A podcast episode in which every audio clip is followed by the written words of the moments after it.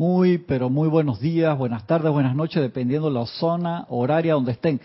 La presencia de Dios yo soy en mí saluda, reconoce y bendice la presencia de Dios yo soy en cada uno de ustedes. Yo soy, aceptando igualmente. Gracias por participar conmigo en esta subclase de minería espiritual de los sábados a las nueve y media de la mañana, hora de Panamá. Un privilegio estar acá con cada uno de ustedes, los que están de este lado y los que están del otro lado. De verdad que, que una mañana acá salió un poquito el sol. Yo ayer, eh, en la mañana que temprano tuve que llevar a mi mamá a terapia y, la verdad... Estaba lloviznando, pero ese no fue gran problema. El problema era que la noche anterior, del jueves en la noche que llovió muchísimo, yo estaba haciendo un trabajo ahí en la parte de atrás de la casa que hice una mini oficina y cayeron unos truenos, unos rayos tan pero tan fuertes que mataron el UPS, lo vi enfrente mío, dice que sí, así de desencarnó enfrente mío el UPS y vi una gotera en el techo y ahí sí, sí pánico casi porque a esa hora ya era era bien tarde, no me podía subir al techo a ver dónde era y fue Exactamente. Así como yo tengo muchos libros, equipos electrónicos ahí, todo eso. Eso fue una extensión de la casa que hicieron y el techo, esa parte, no lo hicieron bien. Así que ayer al mediodía, que gracias Padre no estaba lloviendo, me subí al techo y... Sí, sí, claro.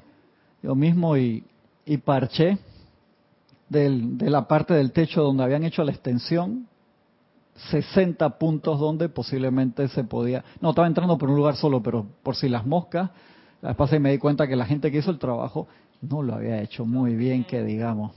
Yo te ¿Eh? comprendo, te acompaño en tus sentimientos. Me dijo, me dijo un electricista de mucho de mucha experiencia que lo primero que tú necesitas es chicle. Un pegotón de ¿verdad? hasta que puedas resolver. Sí, claro, chicle te resuelve, es buena. Esto, por un momentito, o sea que, o, o consigas al profesional de una vez, el pegote de chicle. No, así que bueno, lo pude y, y, hoy en la mañana entré y vi que okay, no había, estaba el cielo raso estaba bien, el, no estaba goteado el, la lámina también. Y uno tiene que estar pendiente, eh, a veces cuando uno mismo tiene sus goteras internas de, de no meter la pata con, con nosotros mismos. Acuérdense, estamos acá en Manual del Puente de la Libertad, hablando sobre, en estos momentos, del uso de la energía y del discernimiento. Tenemos tres clases hablando de, de, discernimiento, porque pues nosotros discernimos a cada segundo de cada momento de nuestra vida en el uso de las facultades de magnetización que nosotros tenemos 24/7. Acuérdense, nosotros somos esa conciencia del yo soy expresada aquí, en este plano de la forma, experimentando con la energía del Padre a través de la combinación de factores que solamente somos nosotros. Puede ser dos mellizos idénticos o dos gemelos y van a ser diferentes porque tienen diferente karma, aunque se parezcan en muchas cosas, son dos conciencias diferentes. Entonces esa experimentación de la energía es única a través de, de la ecuación que somos nosotros, de esa ecuación divina y el discernir que era el, proceso a través del cual lo, lo he venido trayendo en los últimos meses con electrones, con manos sanadores, con todo el, uso de la energía que, que nosotros hacemos, nos ha traído por ese camino. En este momento estamos revisando la parte de por qué uno a veces toma las decisiones que uno toma y por qué uno se aleja de la presencia. Estuve pensando bastante en la semana acerca de eso y me imagino que en un punto de la experimentación, igual que una persona, un joven o un adulto que experimenta con drogas simplemente para, para experimentar, pero de repente quedó enviciado. Y cuando se envició, no lo pudo soltar y tapó el problema. Lo va tapando, dice, ¿no? Una persona que tiene un problema de drogas te así, que como la canción de Robin Blake, yo la tengo controlada, y que está cantando y está hablando desde la, de la cocaína, en verdad, allí, y quedaste hook, no te das cuenta y eso te lleva queda enganchado, no puede salir y te lleva múltiples encarnaciones. Yo, por tirar una idea hacia lo loco, asumo que, voy para allá ahora, Francisco, que cuando se dio la oportunidad de los rezagados, era para darle a la, a la humanidad la oportunidad de poder experimentar con la energía de otra forma. Sí, sí, prácticamente, sí, porque era una exaltación enorme de, del emocional.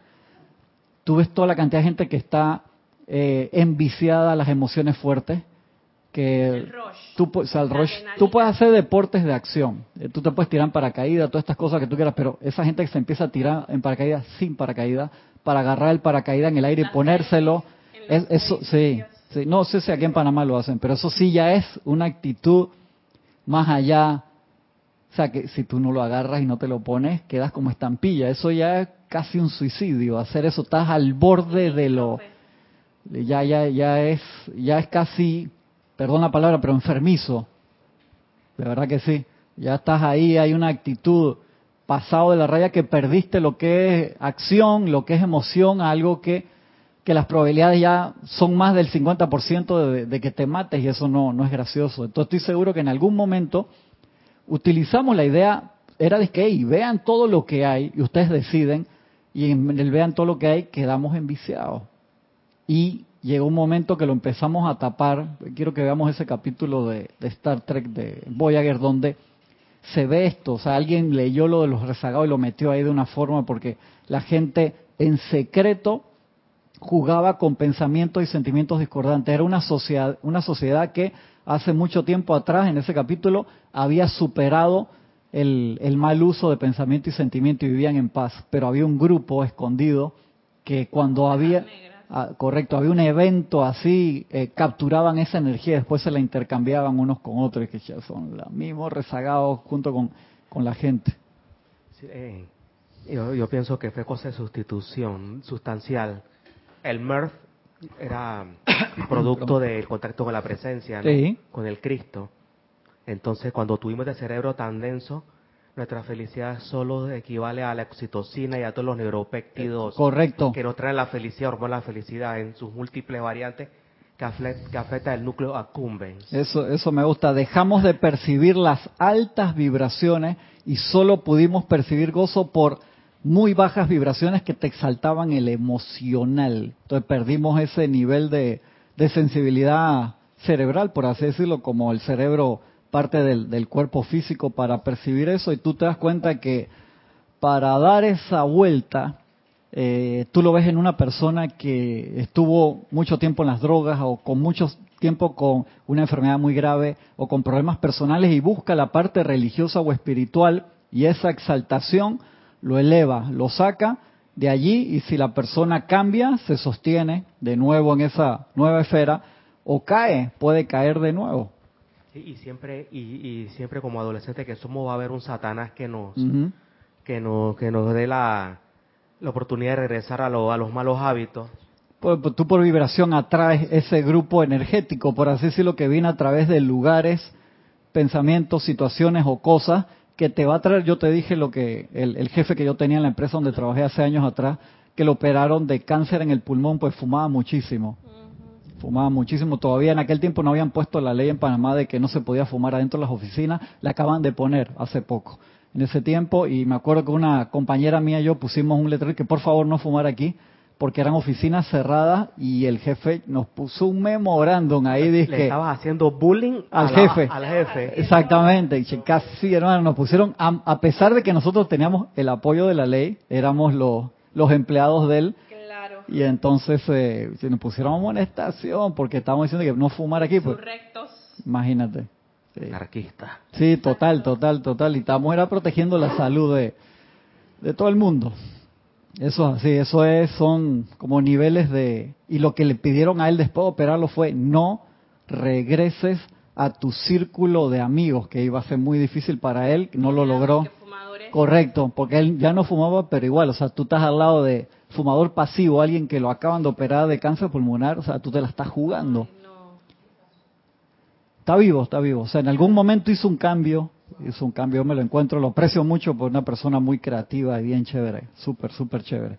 Pero eh, eso, esa parte muy difícil, pues imagínate todos tus amigos y todo tu, tu círculo que te digan de que tú quieres sobrevivir, hermano. O sea, tienes que cortar esa, esa, qué difícil. Dependencia. Sí, gracias, Padre. Creo que fue por allá, por esos años que pusieron la ley aquí, que no se podía fumar en oficina, en discotecas. Todo ese cambio fue, me acuerdo, uno salía de, de la discoteca. Yo lo primero que tenía que hacer corriendo, llegar a mi casa y bañarme de arriba abajo, cabello, todo, porque yo no me podía acostar a dormir así, lo odiaba eso, en serio, para serte sincero, a mí me gustaba ir a los bares, discotecas, esto, pero el olor hacia, yo no, era demasiado fuerte para mí. a mí cuando ya tenía yo como siete años de haber dejado de fumar. Ah, yo pensé que cuando tenía siete años ya me metía en los bares y te iba a decir que le eh, creo. Me gustaba, me gustaba, me gustaba parquear en el área de no fumadores de los casinos, porque tenía poderosos filtros. Wow, imagínate. Eh, pero una vez llegué temprano, golpe de 5 de la mañana al área y no habían prendido los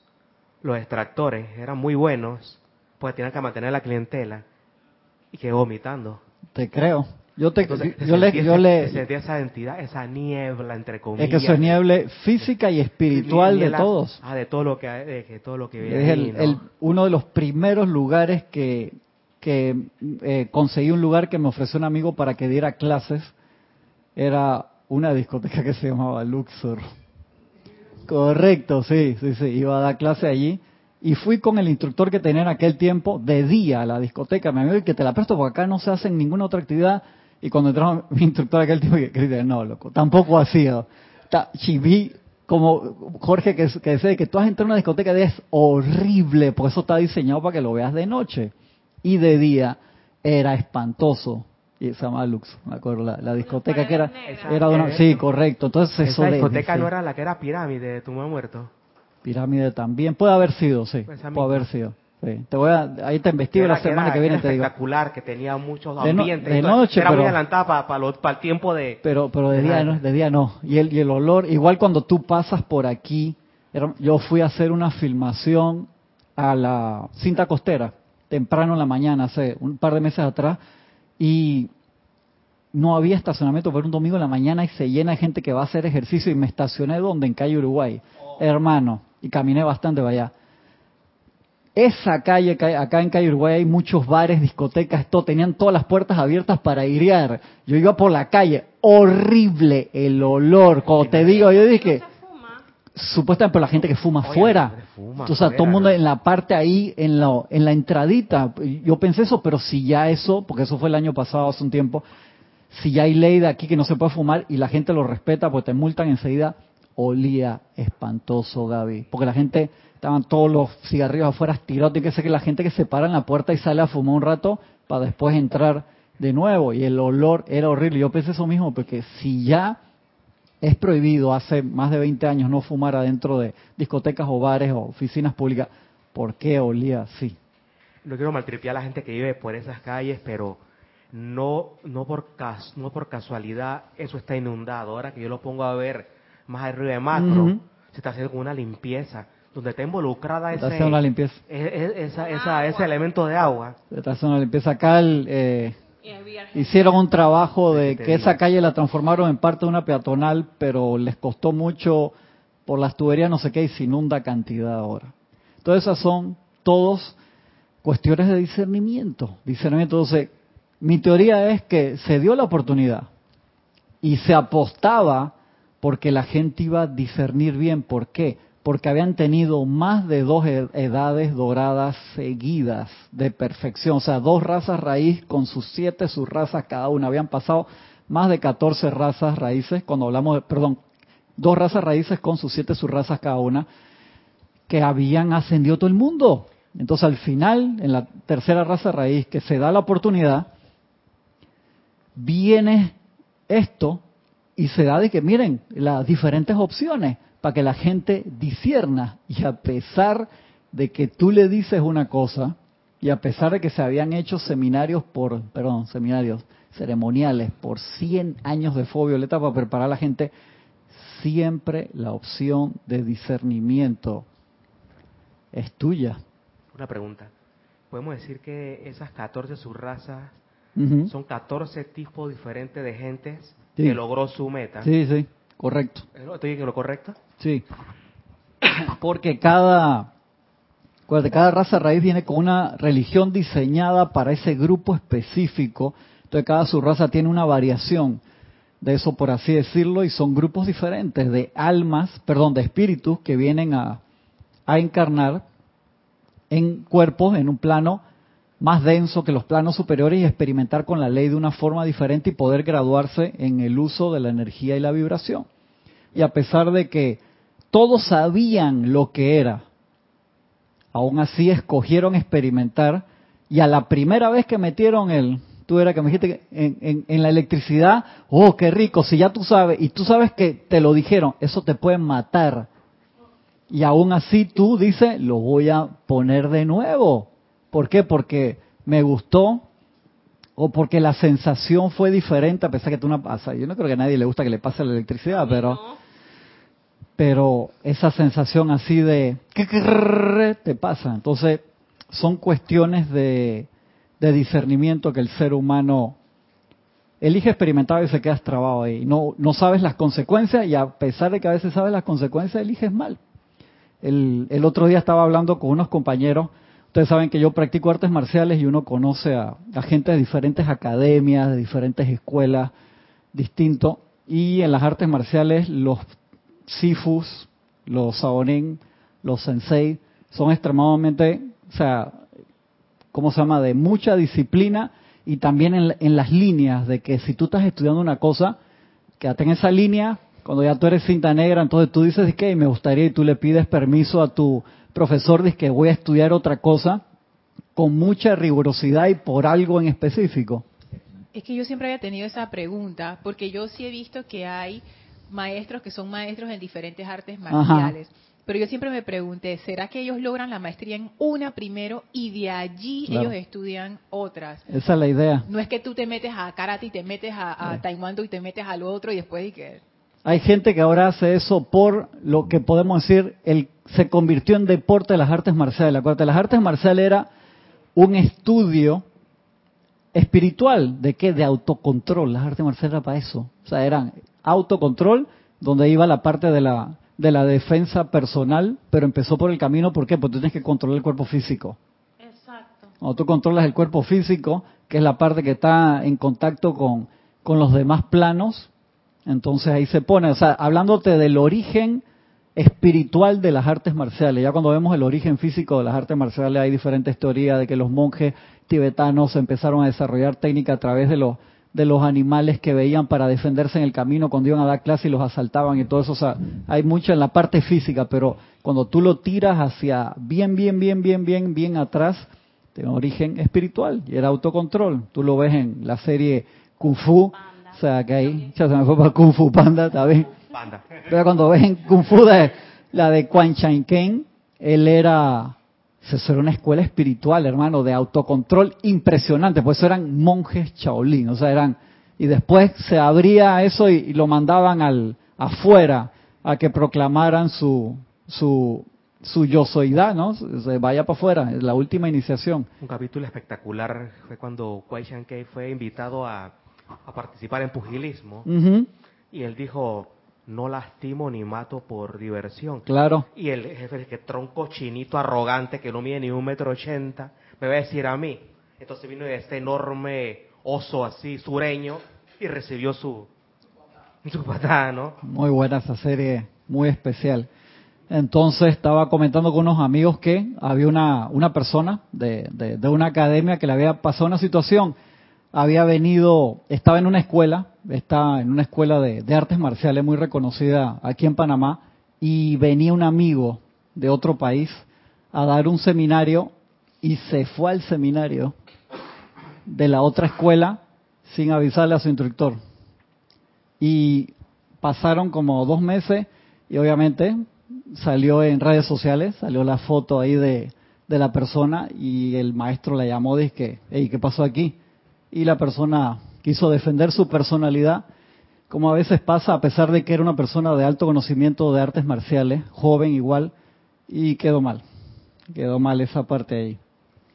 Entonces te das cuenta la, la parte de discernimiento. Entonces le preguntaban, ¿pero qué? ¿Estuvo mal que yo fuera? Que no, para nada, pero si tú estás comprometido en una línea, se espera que tú ese compromiso tú lo, lo respetes. Es como si, si yo estoy en la calle, un ejemplo, yo veo a Adrián que está contra pelada.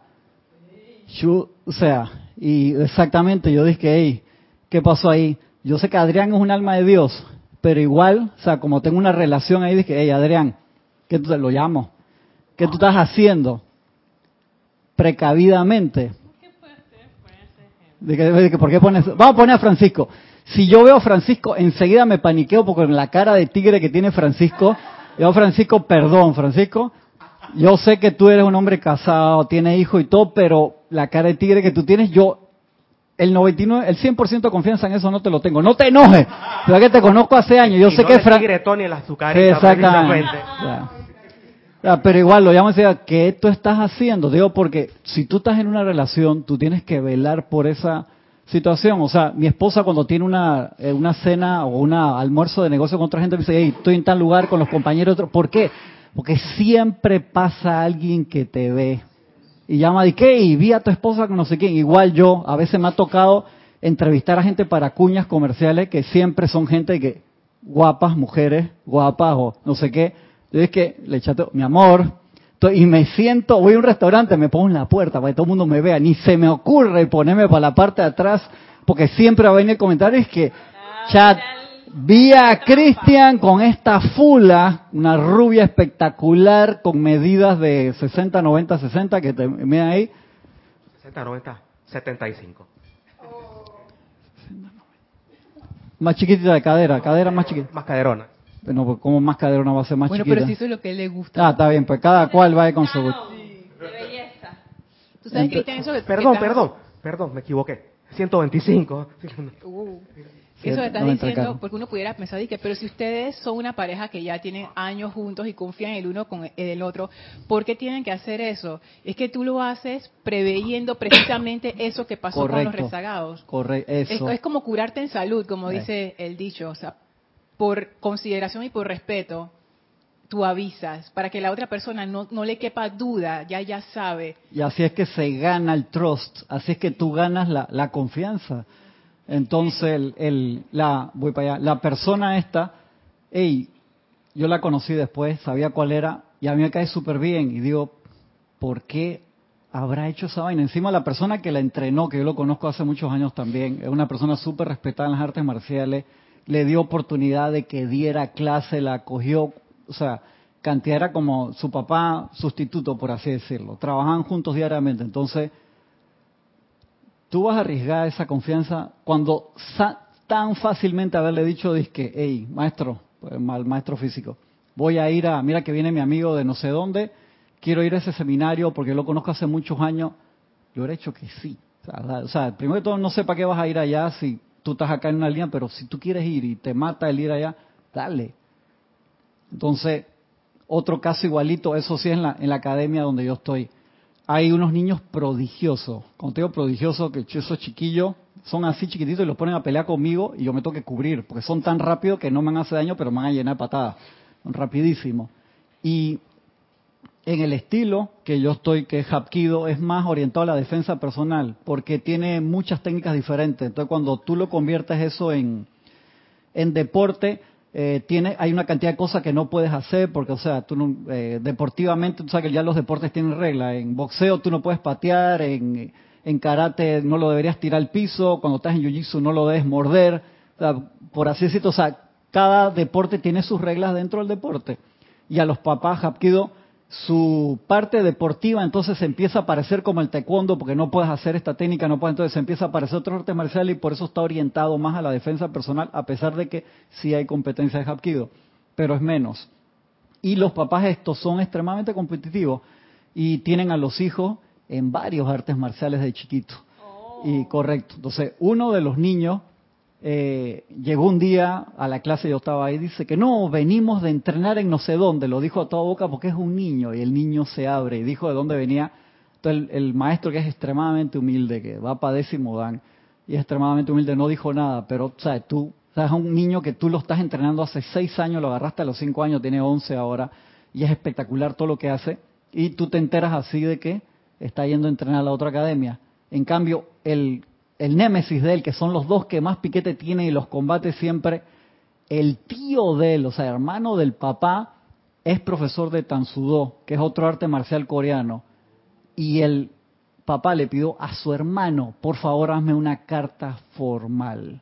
Hazme una carta formal que diga en el nombre de la asociación no sé qué, ta, ta, ta, ta. Y fue con la carta al maestro, yo, yo así, cuando yo lo veo, que ese tipo honorable, porque él quiere que su hijo participa en el otro arte marcial porque lo llevan a competir a diferentes países, que esto y que el otro, pero él no tenía que hacerlo porque es su hermano, por así decirlo, mi hermano es el tío, o sea, me da la gana lo, tipo no, formalmente yo cuando lo veo, chal, honestidad. honestidad. Le pidió, le llevó la carta al maestro, la misma cara que con el otro, tranquilo, ¿sabes? No, no expresa mucho en eso, pero tú le ves que su corazoncito, de tipo honorable conmigo, y, y él lo sigue tratando a los dos igual a mí me costó un poquito transmutarlo, te soy sincero aquí. ¿Por qué? Porque yo veo el cariño que ese señor le pone a los niños, o sea, le mete horas. Es más, nosotros nos ponemos bravos porque los días que va él, que nosotros estamos, que, porque le da clase un día en una academia, otro en otro para dividirse, que lo vean todos. Entonces estamos los adultos que nos va a dar clase a nosotros y se queda un chiquillo eso, nos deja a los viejos, se va con los niños. Sí, te soy sincero, él se va con los niños.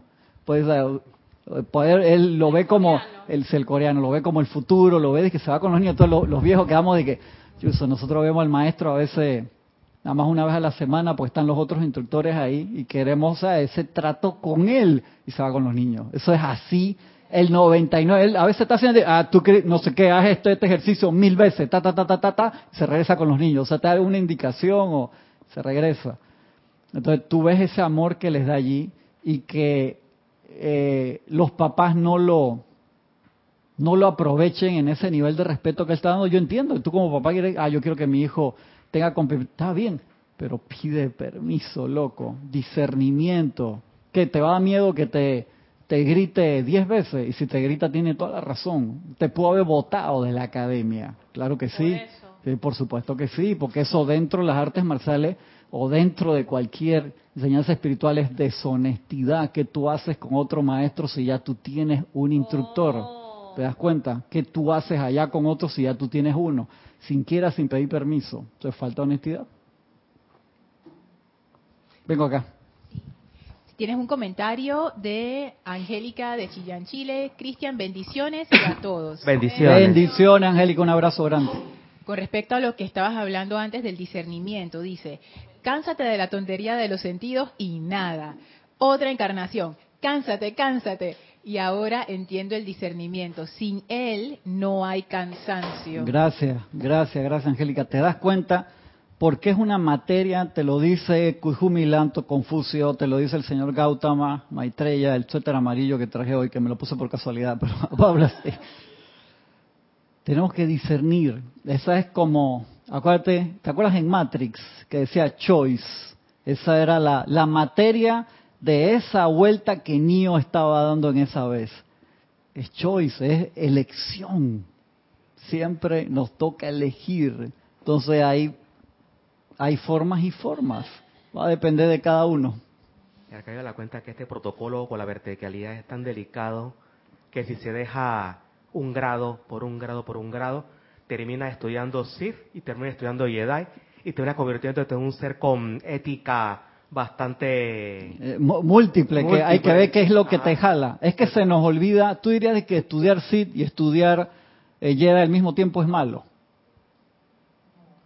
No es ni bueno ni malo, pero tu pero tu, tu romance con la oscuridad es lo que va a determinar cómo vas a quedar. Es qué es lo que tú, Es, qué es lo que tú vas a hacer o qué es lo que tú quieres. Esa es la respuesta. La respuesta es qué es lo que tú quieres. Ahí, ese, es el detalle. Entonces te das cuenta que tenemos hablando de esto varias semanas y hicimos un seminario, hablamos también de esa parte discípulo instructor, ¿no? Hace un par de meses atrás, hace poquito, hablamos hace hace poco de eso. ¿Por qué? Porque eso no es necesariamente que tenga que ver con nuestra parte humana, sino nuestra parte con la relación con la presencia. Si yo no puedo ni siquiera sostener como ser humano una relación abierta o, de que realmente me comprometo con un ser humano hasta el punto donde sea viable, por decirte decir, pues si estás comprometido con una cosa que te lleva al despeñadero, obviamente el discernimiento también aplica y das las gracias y te vas, ¿no? O si no estás contento, das las gracias y te vas, que todo eso es viable. Pero es el, camino de entrenamiento a tu discernimiento de la conexión a volver con la presencia o no. Yo no sé cómo funciona la parte de que la presencia te da ese hilo inmensamente largo. Si tú me dices que te dio dos encarnaciones, tres, cuatro, cinco, pues nosotros estamos salidos del tiesto hace rato. Y salió del tiesto es que sigo usando la energía de la presencia. Si tú me dices, yo no estoy más de acuerdo contigo, me regreso a los planos internos y ya me quedo ahí, no te gradúas nunca. Pero eso era lo que eran los, la empalizada, en verdad. Originalmente la empalizada era gente que desencarnaba, no quería de los planos internos, quería hacer iluminación, me importa un carajo, no voy para ningún lado, no encarno. Eh, te das cuenta, es rebeldía. ¿La rebeldía es mala? No, porque la rebeldía es un paso de, de discernimiento. Entonces tú dices que estamos pasados ya del tiempo. Estamos pisados también. Pisado, ¿cómo que así? Pasados, pisados. Estamos pasados. Estamos pasados de tiempo. Sí, porque si fuéramos, te di un ejemplo, espíritus virginales que venimos acá a la primera encarnación, no somos espíritus virginales, hermano. O sea, tú en tu conciencia, en tu experiencia. Sí, el arcángel Miguel lo dice, el libro de los espíritus virginales es así, ¿eh? chiquitito. Y el de ustedes es una sarta de... de esos que están en la fiscalía. Sí, sí, loco. Pero te das cuenta que, el, que si nosotros estuviéramos acá en, nuestra primera clase, yo te digo, ahí no hay problema, pero todos nosotros estamos un poco acá. El otro día encontré el video de los 18 años del grupo Serapis Bay y tú saliste, que yo les mandé los links. Ya, Francisco, siempre cuando, ¿cuántos años tú tienes aquí? Como 5 o 6. No, ya en ese video tú tenías años de estar aquí, Francisco. y eso fue hace 7 años. Así que no me jodas, dije, Gisela ni le pregunto porque cuando estaba con Imenda ahí, Gisela estaba en la primera silla ahí sentada escuchando clases. Sí, exactamente. A Gaby también no te voy a preguntar cuántos años tiene, ni te voy a preguntar. Tienes un comentario de Valentina de la Vega, dice bendiciones Cristian y a todos. Bendiciones. Dice, lo que estás contando de tu profesor de Hapkido me recuerda a mis compañeros de yoga, que lo hacen como forma de gimnasia olvidando la parte espiritual de esta disciplina. ¿Viste? Exactamente. Se vuelve comercial el asunto. Entonces depende siempre de la persona, o sea, la línea que tú vas a agarrar, y respétala, loco. Pero yo quiero saber ya, ya y, es curiosidad, sí es curiosidad. ¿Qué pasa, por ejemplo, una persona que se mete, ponte, a taekwondo, a karate y a, no sé, el, el arte este chino, ¿cómo es que es? Eh, tai chi, kung fu, ¿cuál? Kung fu. Ajá.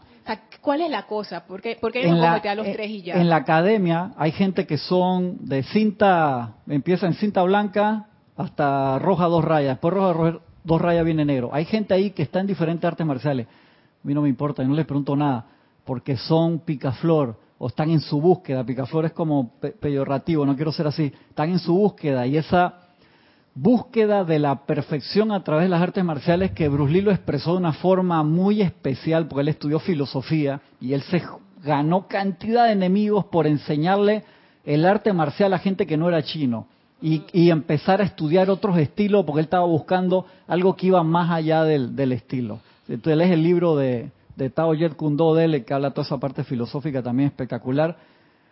Pero llegó un momento que eso se volvió moda y vemos UFC, que UFC, que de vez en cuando lo veo, no te niego, correcto, que son de todo, un poco. de todo un poco, pero es deporte o es para... Entonces yo conozco gente que son excelentes peleadores callejeros, que te agarran y te dan una arrastrada, pero tienen cero filosofía. Es puro golpe. O sea, desde los años finales de los 70, 80 para acá, ese concepto se, se perdió, que tú lo ves que eh, muchos artistas marciales tradicionales en karate, en diferentes, lo tienen clarito de que, hey hermano, sigue una línea para que te hagas uno con el karate, te hagas uno con el kung fu, porque buscando siempre el, el, maestro antiguo que viene de una tradición, sabiendo que las artes marciales para cambiarte a ti, no para entrarle a golpe a los demás.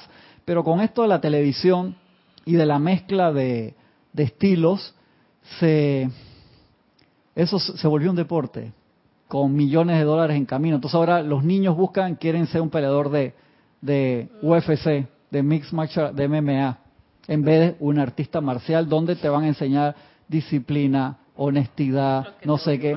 Todo lo, sí, se volvió comercial, igual en el mundo espiritual. Lamentablemente, la, ¿cuánta gente nosotros hemos conocido, gente muy querida, a través de los años dice, no, estás loco, yo estoy aquí, pero yo busco esto de acá, busco esto de acá, y que te lo peleaban, Francisco, o sea, estamos hablando y no vamos a mencionar nombre. Cuando tú estás en tu búsqueda, yo no tengo ningún problema con eso. Es más, te lo aliento. Ve, ve, estoy aquí, mañana ve, da vuelta en todo, porque yo di vueltas en múltiples artes marciales y di vuelta también en el mundo espiritual. Yo andaba con mis cuarzos ahí, con mi vaina piedrero, me decían, pues tenía mi vaina así, sacaba este cuarzo para esto, esta no sé qué, este es para esto, y lo disfruté. Hasta que encontré algo que realmente me gustó y me comprometí con eso. Entonces, cuando yo en la academia veo ahí que hay, ay, ahora voy, tengo jiu-jitsu y tengo no sé qué, y eso es malo, están en su búsqueda. Pero si el, la persona cinta negra y tú lo ves que está haciendo eso, si él ya habló con su maestro instructor y está por algo en específico, yo no tengo problema. Ahora el, el, el, el maestro de Hapkido va a ser en septiembre un, que nunca lo ha hecho así, eh, las armas de Hapkido, que el palo largo, la espada de madera, no sé qué, abierto a todas las artes marciales. Cuando él dijo eso, es que, guau, ¿por qué? Porque él tiene setenta y pico de años, quiere abrir eso a todo y hacer como una hermandad y que la gente vea eso, o sea, cada cual de, de, su propia arte marcial, pero dar como ese regalo de, de, apertura, por así decirlo. A mí me llamó la atención. Y ¿por qué lo está haciendo? Y la gente que va a ir, o sea, por lo menos unos con los que yo conversé que son de Tansudo Taekwondo, le pidieron permiso a su instructor. O sea, no van escondidos, que yo voy a ver qué voy a agarrar. Porque Eso es mucho compromiso. Es compromiso. Entonces, o sea, si nosotros no tenemos compromiso humano, ¿qué compromiso vamos a tener con la presencia? Ninguno. O sea, eso no tiene nada que ver con, con la... Sí, es eso. Por eso te digo, o sea, si yo veo a Oscar en la calle o veo a Adrián, yo sé que Oscar es un pan de Dios, pero si veo a Francisco, no, loco. Perdón, Francisco. Eh. Yo te perdono. O sea, hermano, reputación... no, o sea, y no es que Francisco sea infiel ni nada de eso. No estoy diciendo eso. Es la cara de tigre que tiene Francisco. Si yo lo veo con una rubia por ahí, yo no le creo. Toque llamarlo, Francisco. ¿Qué estás haciendo? Porque alumno, o sea, viene acá hace muchos ¿Qué años. Francisco? Exactamente. Hablando Si veo a Gisela, la llamo enseguida. Gisela, ¿qué estás haciendo? ya, Eh, Mira la cara de Gisela. ya. Haciendo un paralelismo con esto de la UFC y la horizontalidad en el lado espiritual, eh, ¿qué, qué provoca la UFC? Te puede provocar una concusión, Sí. una edad corta deportiva de menos de 40 años, una, una lesión grave para toda la vida, del lado de acá también. Porque entonces te sientes, te sientes engañado, te sientes decepcionado. Claro. Y, Claro. y- y en el peor de los casos son las personas que tienen que recibir el bálsamo increíble del maestro ascendido Hilarión. Así es. Y todas esas actividades no tienen nada malo, son es parte de discernimiento y experimentación, pero si tú eres un quinceañero, yo no tengo problema, 18 años, 20, pero si tú tienes disque 50 y pico de años y todavía estás en esa vuelta. Te digo, es- ese es el, el- detalle, ¿no? Entonces yo tengo amigos de diferentes edades que están en diferentes artes marciales y que están en diferentes escuelas espirituales también con los que me siento a hablar y digo, están en su búsqueda, no tiene nada de malo, pero si tú supuestamente encontraste, y, y no me acuerdo, el- ese libro lo vi esta semana que te hablaba, creo que era el Lady Meta, decía que no combines las enseñanzas Lady Meta que te habla de que si tú combinas las enseñanzas que buscarlo, perdón. Las enseñanzas espirituales, ¿por qué? Porque cuando la gente de la actividad Yo Soy dio esto y los del Puente de Libertad dieron esto, te lo dieron como un... Agarraron toda la enseñanza de las edades, más todo lo que estaba develado y tapado, y te lo, te lo abrieron así de la forma más sencilla posible. Te, te puedo ser sincero con una cosa. A mí me gustaba mucho en el pasado, en el Jurásico, los libros esotéricos, porque ese lenguaje cerrado me llamaba la atención. Y estoy seguro que era porque viví muchas veces con eso. Y que fuera tan sencillo de esto me atraía impresionantemente, pero decía que habrá en eso que está escondido, en eso que todavía está, hasta que fue aprendiendo, de que hermano, eso era así, a propósito puesto mal, y los profesores de artes marciales también en aquel tiempo te mandaban, sube la escalera saltando un pie 400 veces, lo vimos en, en Kill Bill, para uno que tú te cabrearas y te fueras y solamente quedaba aquel que perseveraba, porque aquel que llegaba a un nivel de perseveración tan alta, tan alta, se iluminaba. Eso le pasó a Morirei Ueshiba, que fue el fundador del Aikido. El Ah. Aikido. ¿Hay hapkido? Ah, Y hay Aikido. Sí, vienen de, la misma, una, de una misma base. Ah, sí, ¿es vienen de...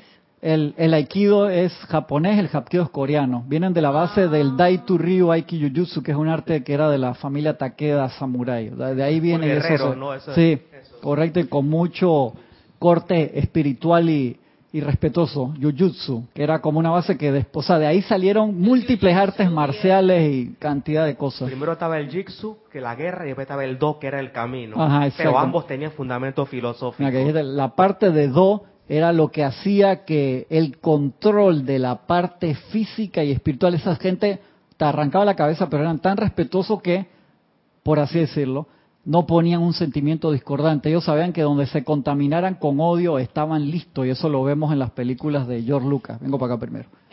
Sí, que tienes varios comentarios. Eh, Noelia, desde Montevideo, Uruguay, dice bendiciones, Cristian, y a todos. Bendiciones. Con respecto a lo que estabas diciendo de que llamas a Francisco de una vez, si lo ves con una rubia, dice Noelia, ¿y dónde queda el no dar consejos si son personas grandes? No puedo llamarlo por teléfono. Ey, pero Francisco es alumno mío hace más de 10 años casi. O sea, si yo lo llamo como me da la gana. Perdono que, le- que lo, que No, lo pero diga es que así. en este caso Sí. es cuando es tu hijo menor Sí, de acuérdate, edad. acuérdate la- las tres reglas. ¿Cuáles son la- las tres reglas? Consejos a nadie. Estudiante, Ajá, subalterno si es jefe, ajá. Y tu hijo menor de y edad. tu hijo menor de edad. Esas son las tres ocasiones donde es tu obligación. En las demás es misericordioso callar con mucho discernimiento, como dice el Mahacho Han, hermano. Una persona acude a ti y no es ni alumno tuyo, Aunque sea ni tu- amigazo tuyo. Correcto, ni tu hijo menor de edad, ni tu trabajador, o sea, ni tu empleado. En los tres casos son personas que dependen de ti de una forma u otra, supuestamente. En los demás casos, invoca profundamente, en todos los casos, pero en el caso que no sea ninguno de esos tres, invoca profundamente a la, a la presencia a para que te hable. En el caso opuesto, Ujú. ¿qué me pasó hace unos meses con una persona que quería imponerme su manera de pensar Ajá, sobre la política? ajá. Pero Oh, eso en- imponérmelo, imponérmelo es- así que- Es así. Porque tú tienes que saberte que esto es así. Y tú tienes que comprender, o sea, como que Claro. yo no aguanté. No, yo te, te- te entiendo. Y en política que encima Y- están así Y, y no la traté muy bien. Está bien, Y se molestó conmigo. está bien. Yo le hubiera mandado a escuchar flans. Flans. No, controles. Ah, Francisco, en- en 10 años, ¿cuántas veces yo te he llamado para regañarte? Muy pocas. Yo creo que como dos o tres en, en todo ese tiempo. O sea, lo, lo he dejado correr así. Él regresa, como decía Jorge, que uh, suelta el hilo y, y viene ahí porque eh, tiene, a pesar de que tú lo veas así ma- marrumancioso y todo, el tipo tiene sus aspiraciones en algún momento igual que tú, igual que tú, y, van y dan, lo jala, ¿no? Y todos tenemos nuestras aspiraciones. A ver, perdón. Sí, tienes otro comentario de Mili de aquí de Panamá. Dice, hola a todos, bendiciones. Bendiciones, Bendiciones. Mili, un abrazo enorme. Dice, Cristian, eso que estás explicando de las diferentes disciplinas, lo veo igual que el arte de cantar. Es un compromiso tuyo con el maestro que te enseña la gracia de cantar. Es transmitir el sentimiento de lo que cantas. No es cantar para demostrar que tienes la mejor voz. Es poder proyectar ese sentimiento a los demás.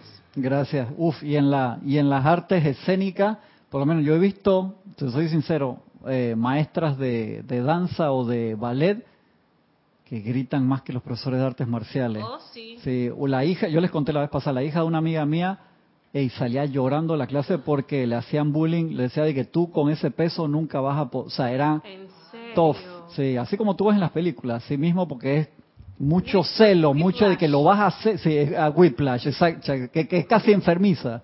Entonces tú tienes que discernir, pues si tú dices, la persona que me está llevando, hermano, me está llevando al despeñadero, yo quiero mucho a la persona, entonces ahí uno se despide con amor y dice, ¿sabe qué, loco? Está pasándose de la raya. Sí, de que tampoco es así, porque es un ser humano y va, a meter la pata. Igual, supuestamente está un par de pasos adelante tuyo, pero tú tienes que discernir siempre. Entonces, a veces tú puedes decir, tengo 20 años en esta relación espiritual y sabes qué, creo que es un momento de, de cambiar, por más que te diga, te va a llevar los jerucas y no sé qué, tú discernes, tú das gracias, amor por toda la eternidad, porque me llevaste de donde no estaba hasta un punto especial y de ahí salgo y tú sales.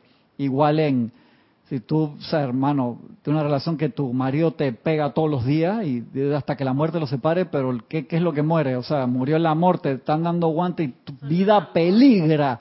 Ey, por favor, sé sensata o sé sensato si te pega tu, tu mujer, que puede ser al revés también. exacto. Y, y corta y libera, invoca la liberación. Tú puedes decir, estoy yendo en contra de lo... Ey, por favor, hermano, discierne. Uno tiene que discernir toda su vida de verdad. Y a veces uno toma decisiones aceleradas, mete la pata, estamos experimentando, uno puede, acuérdense cuál es la ley, cuando el discípulo mete la pata, saca la pata, ajá, saca la pata, la llama eh, violeta y la llama blanca, la, la ascensión, porque, porque hey, yo he metido la pata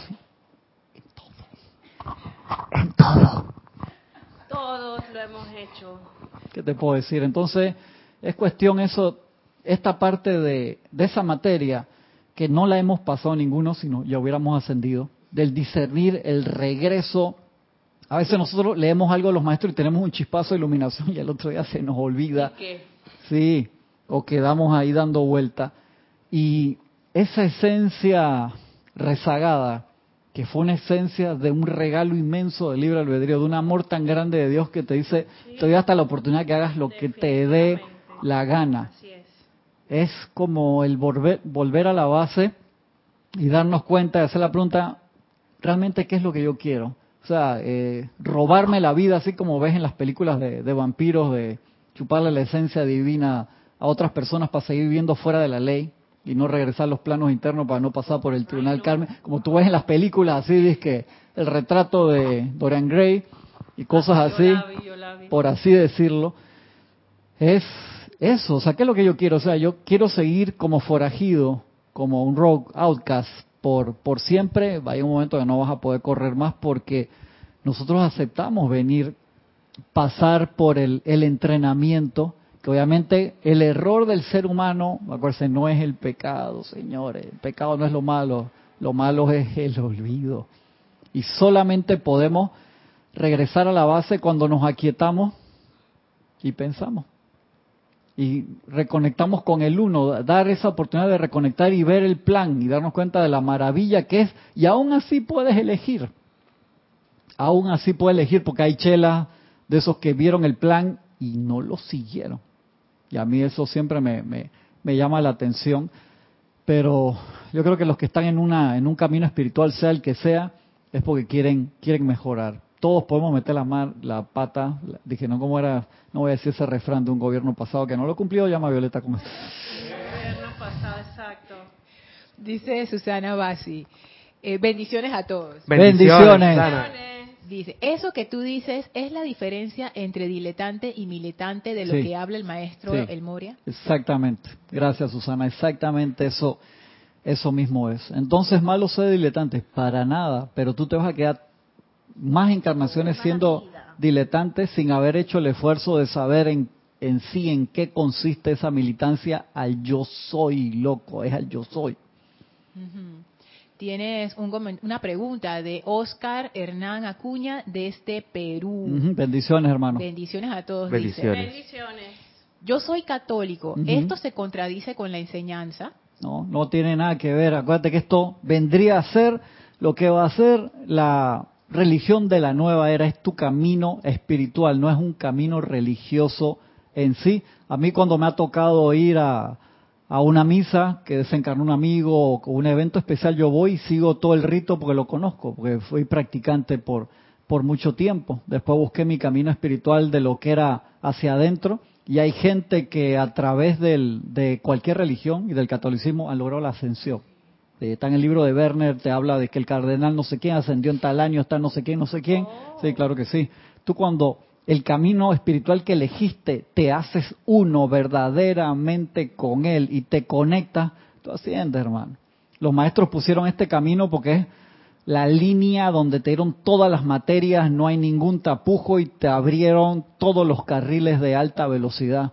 Pero a través de las eras, la gente ha se ha iluminado y ha ascendido en múltiples caminos, hasta sin caminos, solamente buscando hacia adentro. Acuérdate una de las cosas que te mandaban hacer en Luxor cuando tú llegabas a cierto nivel, decía, busquen el origen del Nilo. ¿Y qué hacía la gente? Hacía dos cosas. Uno, se iban del templo y buscaban el origen del Nilo físico, se lo comían los lagartos en el camino, lo mataban las alimanias, lo asaltaban y lo mataban en el camino, y había gente que se sentaba en meditación y buscaba el origen del Nilo hacia adentro, y también se lo comían las alimañas internas, o sea, igual perecías o lo lograbas tanto en el camino externo por las pruebas que ibas a recibir como el camino interno. Entonces, esto se dio, ¿por qué? ¿Por qué se dio la apertura del libro de la vida? Gisela, antes que se ve, está entrando en meditación profunda. ¿Ella? ¿Por qué se dio la apertura del libro de la vida? Vela, sí. Eh, eh, más cerca al micrófono. El, alerta que se dio en los años 50. O sea, está, ahí tirando cerca ahí, que dejó un procesador prendido. Todos los demás procesadores se apagaron, pero dejó uno para la respuesta, producto de la emergencia cósmica. Se dio la apertura del libro de la vida, se abrieron los templos de nuevo, se dio la información de qué templo estaba abierto, cuándo. Se, toda la información que se iba a dar en los próximos 2000 años con la entrada de la era de Acuario en los años 50 se dio en 20 años. Por eso es que nosotros tenemos 100 libros. Por eso es que hay tanta información, porque tiraron todo producto de la emergencia cósmica. ¿Qué decía la emergencia cósmica? Véanlo. Que había, una, había, un, había un espacio de 20 años. Edicto cósmico. cósmico ¿Qué decía? ¿Qué decía? a ver, a ver. examen, que el llamado Tierra se apagara. ¿El qué? Pues si la Tierra o sea, desaparece porque no está dando suficiente luz. Ah, no, pues eso es producto de, ¿qué decía el edicto cósmico? ¿Qué? ¿Es un, edicto? ¿Era un edicto maravilloso? No era ninguna. ¿Qué era el edicto cósmico? Que llegó la hora de graduación y todos los planetas les tocaba manifestar su ascensión y la ascensión planetaria espiritualmente hablando, cómo se da hacia adelante y hacia arriba y todos los planetas de nuestro sistema estaban listos menos la, tierra. ¿Y qué significa no estar listo? O sea, para dar la ascensión hacia adelante y hacia arriba espiritualmente hablando, se da una subida de vibración enorme porque el planeta en sí sube su vibración. Y si el planeta sube de vibración, con nosotros como estamos ahora, sobreviven como 500 personas. No se mentira, 5 mil, 10 mil, los demás no. Y entonces, cuando vieron eso y vieron que Sanat Kumara tuvo aquí un millón, 18 millones, todo el tiempo que tú quieras manifestando, él dice, y aún así esta gente, hermano, todo el Moria salió, el maestro ascendió el Moria, a pedir así, hermano, a pesar de todo lo que hicimos, otra oportunidad y logró la dispensación de miles de budas cósmicos que querían venir, si lo hubieran dejado venir hubiéramos ascendido gratis y que se diera la apertura del libro de la vida, o sea, que toda la información se descargara de una vez y se consiguieron de nuevamente así esos canales que ya habían empezado con Gaibalar y se había descargado eso y San Germain, el amado maestro San San Germain que dijo, hermano, yo, yo entro ahora mismo, o sea, ¿cómo que más decir que yo entro como rey de la edad dorada y la gente de la tierra no está lista? Entonces se logró esa dispensación de 20 años para que regresara Sanat Kumara, que, que la gente de la tierra transmutara su, su karma y que asumiera y el, la, la, tierra emitiera la luz mínima como para hacer el, el, examen, por decirlo así, y o que alguien asumiera el lugar de Sanat Kumara. Y se dio.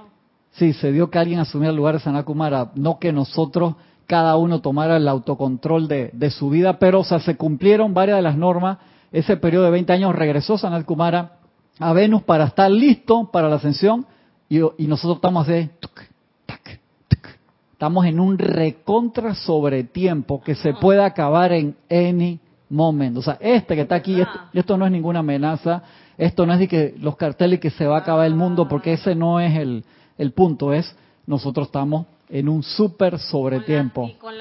no estamos en el minuto 91 del partido, ni 92, estamos como en el 200. Dejaron correr el juego para ver qué hace esta gente, porque a través de el uso de la transmisión de la llama que el Mahacho Han lo dio, abrió eso como regalo de nuevo.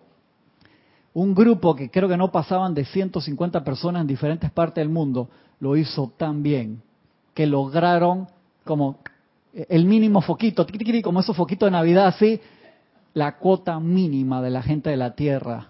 Dije, entonces vieron, los tipos sí pueden, o sea, hay esperanza, se puede hacer algo.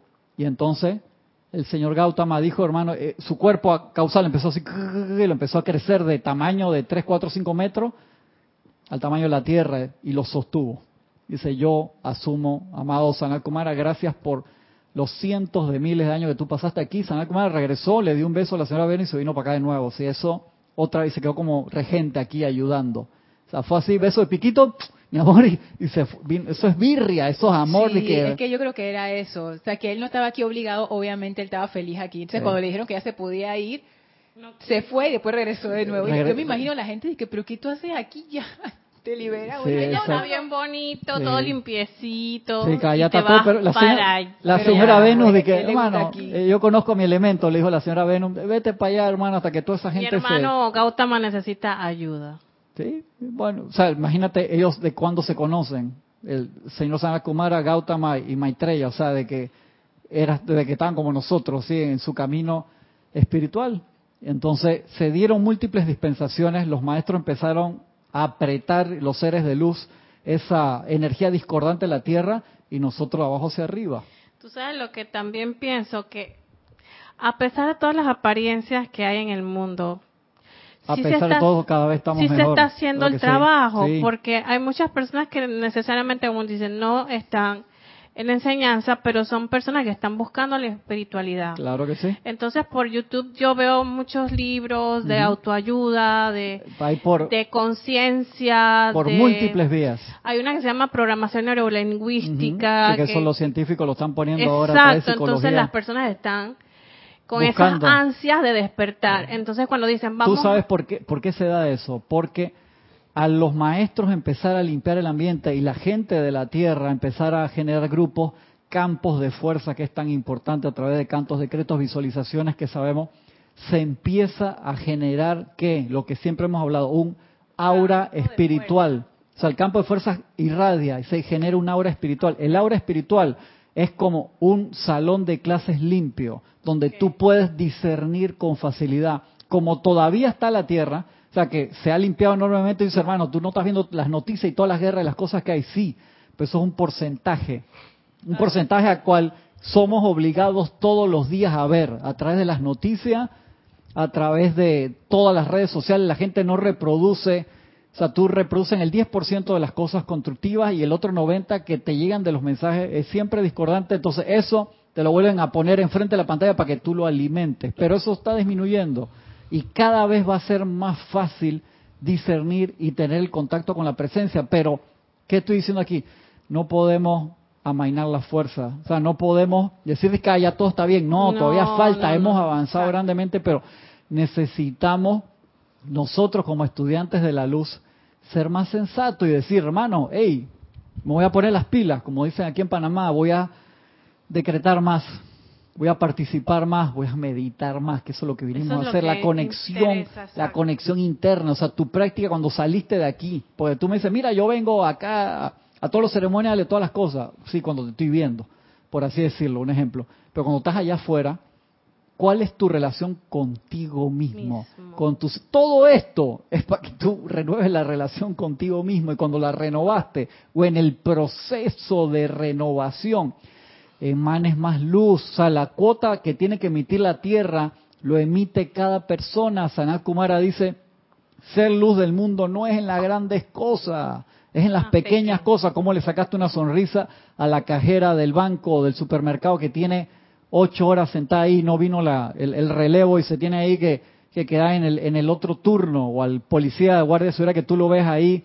A veces, la vez pasada yo pasé y había una, una muchacha, una joven, bajo la lluvia con un capote y digo, si esa muchacha joven que podrá tener 24 años está con el periodo, hermano, y tuvo que ir a trabajar y se siente que le duele la vida y está bajo un palo de agua de esa lluvia tropical, acá no llueve una gotita así, con ese palo de agua es que, hermano, cada gota es como si fuera un tronco y, está ahí cumpliendo su trabajo. No, no está tomando agua, si quiere salir corriendo para el baño, ¿qué hace? No te he preguntado eso de que... No, dirigiendo el tráfico, hermano, en un ah, tranque gigantesco y bajo la lluvia, sí, entonces todo el mundo va, ah, pita de que esta mujer del carajo, ¿por qué no me da paso a mí? Encima recibiendo gente que está tratando de ser luz del mundo. Entonces nosotros tenemos que ser sensatos y decir, hermano, yo no me puedo dar el lujo de perder más tiempo. O sea, ¿qué, es lo que yo quiero? Responde, respóndete esa pregunta. ¿Qué es lo que quiero? Porque realmente lo que tú quieras es lo que se va a manifestar. Y nosotros tenemos todas las herramientas hace mucho tiempo, las tenemos que usar. Y el poder también. El poder siempre ha estado. Acá antes de irme. Dos comentarios. Uno de Yami de aquí de Panamá. Bendiciones a todos. Bendiciones, Yami. Un abrazo. Dice, si no tomas en cuenta la horizontalidad, con el tiempo crea intriga, sospecha, chismes y confianza dentro de tu vida y alrededor de tu entorno. En el transcurrir todo se revela. Así mismo es, gracias Yami. es así. Es así. Y en, el otro comentario es de nuevo de Mili, de aquí de Panamá, con relación a cuando decías que le estaban haciendo bullying a la niña esta en su curso de ballet. Ajá. Dice, eh, si eso es así, me pasó en varias ocasiones, inclusive hubo una profesora que me dijo que yo nunca iba a poder cantar profesionalmente. Y cuando me dijo eso, ella inclusive había grabado un sencillo. Wow, sí, claro. Ah, siempre va a haber diferente. Tú tienes que ver si lo que te están diciendo es, como decía Jorge, si la presión que te están poniendo es por tu bien, te está llevando a un punto específico de superación, porque si te digo, a mí el profesor en la mañana, yo voy a la clase de 5 a 6 y media. Yo necesito que me griten esa hora, te soy sincero, porque yo llego medio dormido, manejo hasta la clase, como 20 minutos, manejo hasta la clase, y el profesor de la mañana, Cristian, corre, salta, patea más alto, patea más bajo, que haz esto, que es lo otro. Necesito que me griten esa hora, porque voy medio dormido, más si me, me dormí, hago el esfuerzo y me dormí a las 12 de la noche, me quedé trabajando y hago el esfuerzo, suena el despertador a las 4 y 10, 4 y 15 para irme. Wow, cuando ya estoy ahí, ya la sangre caliente, estoy feliz y salgo así con las endorfinas de que qué chévere que vine. Pero en el transcurso que voy manejando para allá, no siempre voy en mis cinco sentidos. Es así. Oye, eso que te queda cerquita la casa. No, ya desde hace como año y medio toqué ya la de Paitilla, porque sí, claro, es ahí donde se me empezó a complicar porque el profesor de la mañana se fue para la de allá y el que da acá en esta academia da de 3 de la tarde a 8, o sea que no está dando ah. no está dando en la en la mañana, entonces me toca ir allá, que es fácil ir, pues ahora no hay tráfico, pues cuando regreso no.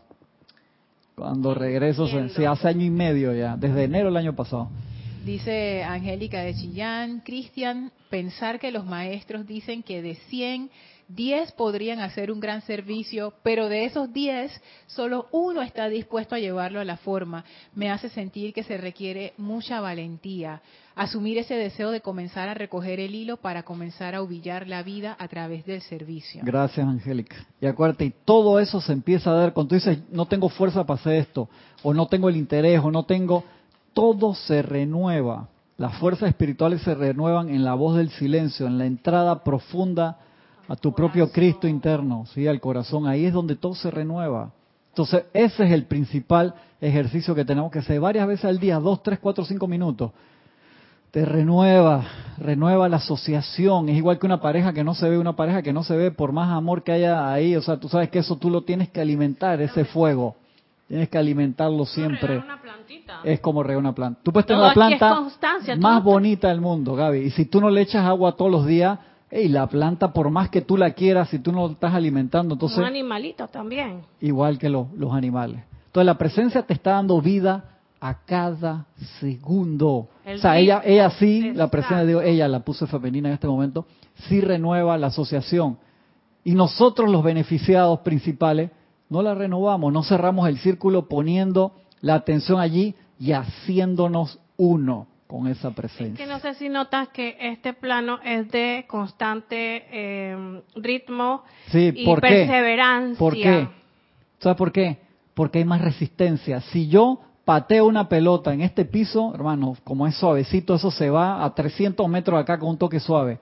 Pero si tú la pateas y el, y el pasto está alto donde cae, ahí mismo no rebota más, no se mueve ese balón. Entonces tú tienes que ir donde está y patearla de nuevo. Y tienes que ir patearla de nuevo tienes que... ¿Por qué? Hay resistencia aquí para sacar músculo espiritual. Fue a eso a lo que vinimos. O sea, eso no, no es un plano de, de un piso pulido que no hay cero resistencia. No, sí hay resistencia. Mueve el último comentario antes de que estoy pasado, sorry. Sí, es también de, de Angélica, que enlaza con su comentario anterior. Dice, ya lo vemos en la teosofía, muchos podían traer la ley a la humanidad, pero solo una aceptó y humanamente no era la más indicada. Sí, gracias. Acuérdate en la teosofía que esa punta de, lanza que trajo el amado maestro Sendio Kuzumi y el Moria, ey, había gente con unos grados que tenían iniciaciones avanzadísimas y se les veía el aura y todo. Cuando, por favor, ¿quién nos ayuda en esto? Nadie levantó la mano, loco. Madame Blavatsky, que, tenía unas prácticas que no quiero mencionar ahora, levantó la mano. Entonces, esto siempre ha sido de. limitaciones. busco limitaciones, Gaby. Y hizo el trabajo esa señora, que era de pelo en pecho, por así decirlo, o sea, echaba para adelante. Hizo el trabajo. Porque era así bien, así fuerte. Porque era una mujer fuerte. Sí. Pero Madame Blavatsky sí tenía pelo en pecho. Bueno, nunca se le vio el pelo así. Yo no sé, eso es un dicho aquí panameño. Ella siempre tenía sus cosas ¿no? Ay, es un decir, Gaby, es una forma. Mira, hiciste que se despertara Gisela. La despertaste ahí para defender a más. No, ahora van a decir que Madame Blavatsky tenía pelo en el pecho de eso. Nos vemos la semana que viene. Ilimitadas bendiciones a todos. Gracias.